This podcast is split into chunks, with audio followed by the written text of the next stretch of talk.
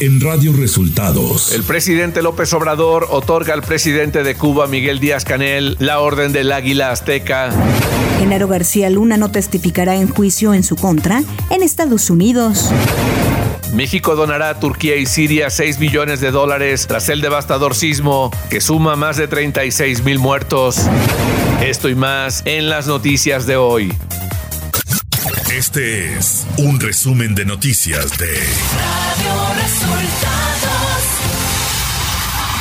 Bienvenidos al resumen de noticias de Radio Resultados. Hoy es 13 de febrero, Día Mundial de la Radio.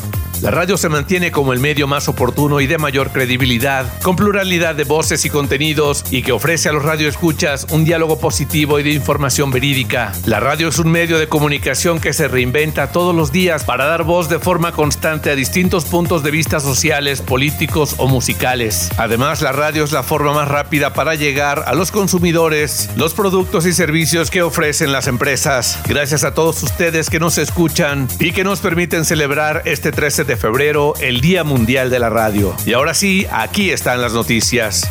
La mañanera. Este lunes en la conferencia de prensa, el presidente Andrés Manuel López Obrador se refirió nuevamente a su propuesta de que termine el bloqueo a Cuba. Es importante el que este tema se trate como un tema fundamental de derechos humanos, porque eh, sin duda es una violación flagrante a los derechos humanos de todo un pueblo. Nadie puede cercar, bloquear a un pueblo por razones políticas, ideológicas. El presidente señaló que aún no se ha concretado la venta de Banamex, pero aseguró que van muy bien las cosas. Pues está en espera, es lo que puedo comentar. Solo sé que van muy bien las cosas y que pues yo espero que pronto, muy pronto, ya se dé a conocer lo de esta operación. El titular de la Secretaría de Relaciones Exteriores, Marcelo Ebrard, informó que por instrucciones del presidente López Obrador, México donará a Turquía y Siria 6 millones de dólares tras el devastador terremoto. Nos ha uh, instruido el señor presidente en lo relativo al apoyo a Siria se estableciera contacto con la Organización de las Naciones Unidas, cosa que se hizo, y ha dispuesto el presidente que México haga una donación de 6 millones de dólares que se depositarán en cuanto nos den la cuenta bancaria. Esto depende de una oficina de Naciones Unidas a cargo de asuntos humanitarios. Andrés Manuel López Obrador reveló que en el marco de la décima cumbre de líderes de América del Norte y durante la visita de Joe Biden a México, le propuso intercambiar el avión presidencial por aviones de carga y helicópteros para apagar incendios. Que le mandábamos el avión y que nos mandaran eh, aviones de carga, eh, helicópteros para eh, apagar incendios, que nos ayudara con eso. Me dijo que lo iban a ver.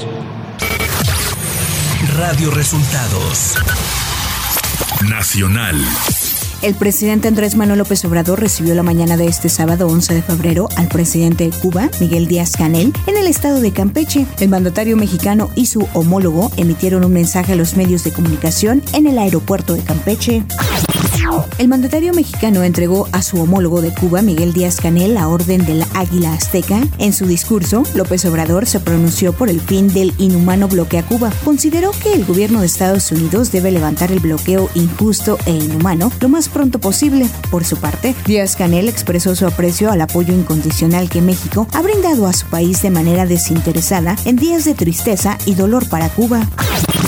El exsecretario de Seguridad Pública, Genaro García Luna, anunció al juez Brian Cogan que ha decidido no testificar frente al jurado en el juicio que se sigue en su contra por presuntos nexos con el crimen organizado, luego de que el juez le dio a conocer que era su derecho rendir testimonio, aun y cuando sus abogados le recomendaran lo contrario. García Luna confirmó en voz alta que era su decisión no declarar. La Auditoría Superior de la Federación detectó posibles daños patrimoniales por un monto de 1.982.041.546.88 pesos, que el gobierno de Enrique Peña Nieto hizo pagos multimillonarios a empresas internacionales que obtuvieron contratos para la construcción del nuevo Aeropuerto Internacional de México en Texcoco, por lo que la Auditoría Superior de la Federación mantiene 17 expedientes congelados.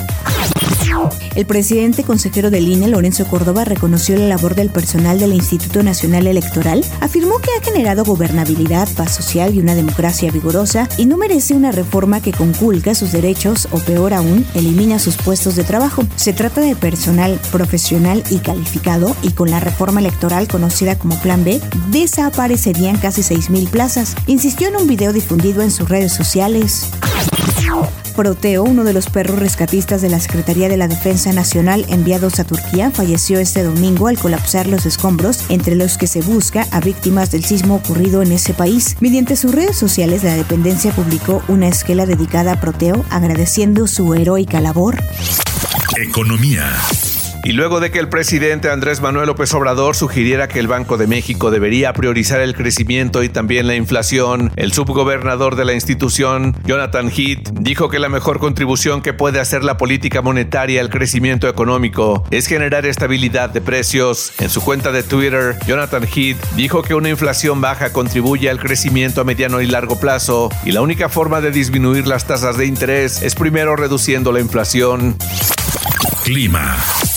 Para este lunes se pronostica caída de nieve o aguanieve, principalmente en zonas serranas de Baja California, Chihuahua, Durango y Sonora, así como ambiente de frío a gélido en el noroeste y norte de México, con temperaturas mínimas de menos 10 a menos 5 grados Celsius con heladas en zonas montañosas. En contraste, por la tarde se prevén temperaturas máximas de 35 a 40 grados Celsius en el sur de Chiapas, Colima, Guerrero, Jalisco, Michoacán, Nayarit y las costas de Oaxaca y de 30 a 35 grados Celsius en Campeche, Coahuila, Morelos, Nuevo León, Puebla, San Luis Potosí, Tamaulipas y Yucatán.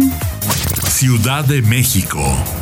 La jefa de gobierno de la Ciudad de México, Claudia Sheinbaum, realizó este fin de semana un recorrido por las obras de la cuarta etapa del proyecto Revitalización Centro Histórico, que tiene una inversión de 97 millones de pesos entre la Secretaría de Obras y Servicios y el Sistema de Aguas de la Ciudad de México, SACMEX. El fin es intervenir zonas históricamente olvidadas con obras de drenaje, agua potable, repavimentación, áreas verdes, iluminación LED, ciclovías y cruces seguros. La Secretaría de Desarrollo Económico de la Ciudad de México, SEDECO, estima que las actividades comerciales relacionadas con el Día del Amor y la Amistad, que se celebra este 14 de febrero, dejarán una derrama económica de 1.867 millones de pesos para la capital del país. Por su parte, el presidente de la Cámara de Comercio, Servicios y Turismo de la Ciudad de México, José de Jesús Rodríguez Cárdenas, estima que los festejos de San Valentín generarán 4.254 millones de pesos en ventas, lo cual representa un aumento del 37% en comparación con la celebración del 2022. Información de los estados. En Jalisco, el sacerdote encargado de la parroquia Nuestra Señora de Guadalupe, José Angulo Fonseca, fue asesinado a balazos en Atotonilco el pasado viernes 10 de febrero. De acuerdo a la Fiscalía Estatal, el responsable del homicidio del párroco fue su hermano debido a una disputa familiar por unos terrenos. Este domingo terminaron las campañas electorales para la gubernatura de Coahuila y el Estado de México. En ambos estados se llevaron a cabo actos de cierre masivos y al mismo tiempo entrega de constancia de candidaturas a quienes buscarán ganar la elección del 4 de junio de 2023. Joaquín N., director de la Comisión para la Protección contra Riesgos Sanitarios del Estado de Durango, Copriced, y Guadalupe N., verificadora sanitaria de la misma dependencia, fueron vinculados a proceso por un juez por el delito de homicidio doloso por omisión, derivado del caso de los contagios de meningitis micótica, que han cobrado la vida de 34 mujeres y un hombre en Durango. En tanto, personal del Colegio Médico se manifestó afuera de los juzgados durante la audiencia de Omar N., anestesiólogo, acusado de no cumplir con las normas oficiales mexicanas ni con la Ley General de Salud. En el marco de la edición 57 del Super Bowl, Michoacán envió 140 mil toneladas de aguacate a Estados Unidos, 20% más que en 2022, informó la Secretaría de Agricultura y Desarrollo Rural SADER de la entidad. A través de un comunicado de prensa, la dependencia estatal informó que Michoacán es líder en producción y exportación a nivel mundial de aguacate, con 1.694.000 toneladas anuales enviadas a más de 34 países. Radio Resultados. Internacional.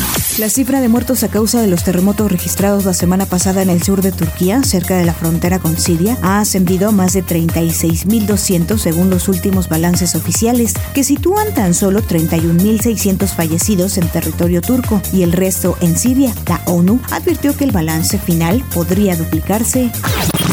La Fiscalía de Turquía estableció una unidad especial para investigar posibles negligencias por parte de constructoras en los edificios derrumbados por el terremoto y se han dictado ya más de 110 órdenes de detención, informó el vicepresidente turco Fuat Oktay. De acuerdo a medios locales, la policía turca ya detuvo este sábado al menos a 14 personas tras el derrumbe de edificios en las provincias de Gaziantep, Sanliurfa. Entre los detenidos se incluyen constructores. El ejército de Estados Unidos derribó este domingo un nuevo objeto volador no identificado, el cual sobrevolaba el lago Hurón en el norte del país, según adelantó el congresista Jack Berman y confirmaron fuentes gubernamentales a las cadenas CNN y ABC. Se trata del tercer objeto neutralizado en los últimos tres días en Norteamérica después del derribado el viernes sobre Alaska y el del sábado en Canadá. Ante esto, el gobierno de China ha acusado por primera vez a las autoridades de Estados Unidos de violar el espacio aéreo chino con globos, en concreto más de 10 desde principios de 2022, tras un fin de semana marcado en Norteamérica por el derribo de varios objetos voladores no identificados. Tecnología. WhatsApp está trabajando en una nueva opción para su versión de escritorio que contará próximamente con la herramienta que permite enviar imágenes en su calidad original a través de la plataforma. Este servicio, desarrollado por Meta, comenzó a implementar hace unos días en dispositivos Android el botón que permite enviar fotografías sin comprimir en una actualización reciente del sistema operativo. Espectáculos.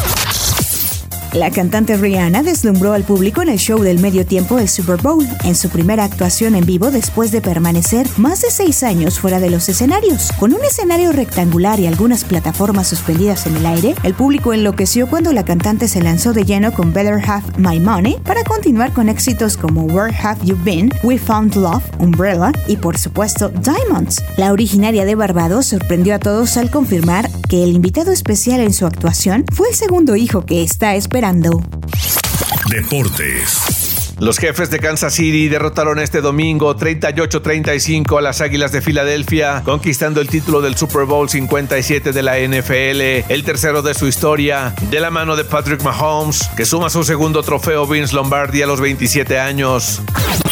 El equipo Real Madrid derrotó 5 goles a 3 al Al Hilal en la final del Mundial de Clubes para conseguir su quinto título de este torneo, con dobletes de Federico Valverde y Vinicius Jr. y un gol de Karim Benzema. El Real Madrid se llevó la final del Mundial de Clubes.